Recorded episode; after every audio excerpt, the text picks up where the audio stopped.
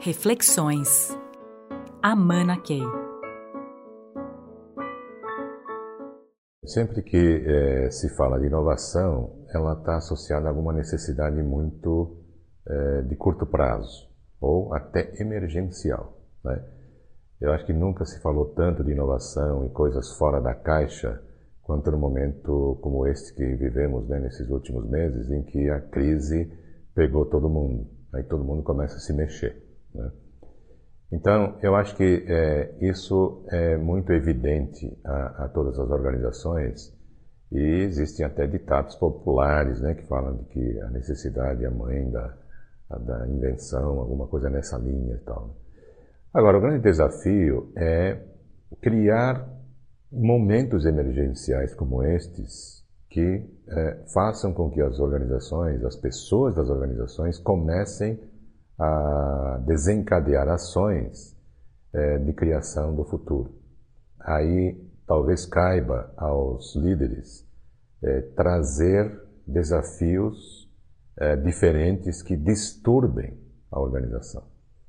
Então, é mais ou menos assim, em tempos de é, e tempos de é, tempos bons, né, no geral, as pessoas estão um pouco acomodadas, né?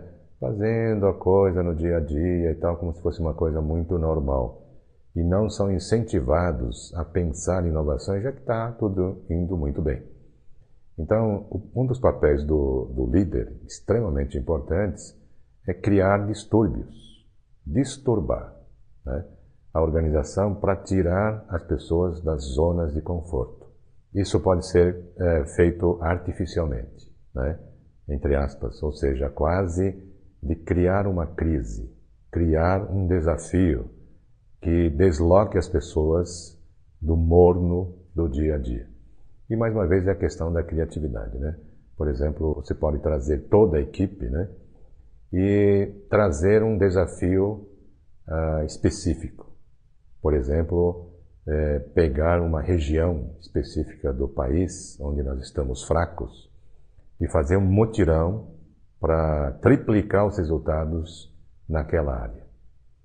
Então, eu criei um desafio importante para a organização, é, às vezes nem tanto, mas que crie esse estado de espírito que faça as pessoas saírem do feijão com arroz do dia a dia e saiam é, para uma missão fora da sua caixa. Aí, de repente, nesse mutirão, vai encontrar pessoas, um anima outra pessoa e tal, e muitas ideias inovadoras vão ser geradas para se chegar a esse objetivo de triplicar os resultados naquela região específica. Digamos que isso dure um mês, as pessoas vão voltar para suas bases. Já não são as mesmas. Já estão estimulados por esse desafio e, no processo de chegar a esses resultados diferentes, é, o grupo inteiro que participou teve que criar coisas diferentes, coisas fora da caixa. Contaminados por esse processo de inovação, para essa equação específica, é, eles já não vão fazer o feijão com arroz do jeito que fazia. Então, esse é um, é um processo que os líderes podem sistematicamente fazer. É claro que depois de, sei lá, seis meses, tudo voltou ao normal e ao morninho, digamos assim. É, essa é outra hora de criar um outro desafio. Né? Por exemplo, assegurar que é, os maiores clientes é, sejam visitados por todos os membros da equipe, em duplas, trios e tal, com uma pauta específica. Ou seja, você fazer as pessoas saírem de seus confortos, de seus escritórios com ar-condicionado, né, e ir visitar os clientes. Então, nesse momento, você também está disturbando a organização e está aumentando a sensibilidade é, de todos em relação às necessidades dos clientes. E é exatamente essa sensibilidade que vai provocar inovação. Vamos criar um serviço que atenda melhor os clientes assim, assim, assado. E mais uma vez são esses distúrbios né, que fazem com que é, todos se desloquem desse processo de ficarem presos no morno. E muitas vezes algumas coisas em relação ao futuro, principalmente ao longo prazo, podem ser criados nesse sentido. Né?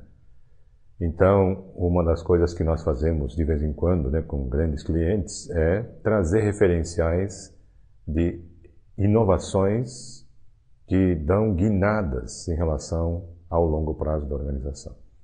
Trazemos vários exemplos. Agora, isso cria um referencial que mostra como que nós podemos hoje estar criando embriões que vão fazer com que esse futuro seja é, muito produtivo e, e muito diferente, até em áreas diferentes. Agora, esse é o primeiro passo, porque o segundo passo desse desafio é fazer até um concurso que faça com que as pessoas apresentem projetos para a criação do futuro da organização. E fazer um grande alarde, né, motivar as pessoas a fazerem, apresentarem os projetos, mostrarem esses projetos, premiar esses projetos. De repente é algo prazeroso, divertido e que mexe com a energia das pessoas e as pessoas vão trazer ideias que vão ajudar, por exemplo, a criar embriões é, para o futuro. Ou seja, empreendimentos pequenos, nascentes, né, com pouco investimento, que você experimenta. E essa experiência é que vai gerar aprendizagem e até alguns poucos que terão sucesso, né, porque muitos não vão dar certo, alguns poucos poderão ser o carro-chefe é, do futuro. Então, eu acho que é soltar a imaginação e criar, entre aspas, distúrbios positivos e negativos, coisas que desancorem as pessoas exclusivamente do curto prazo.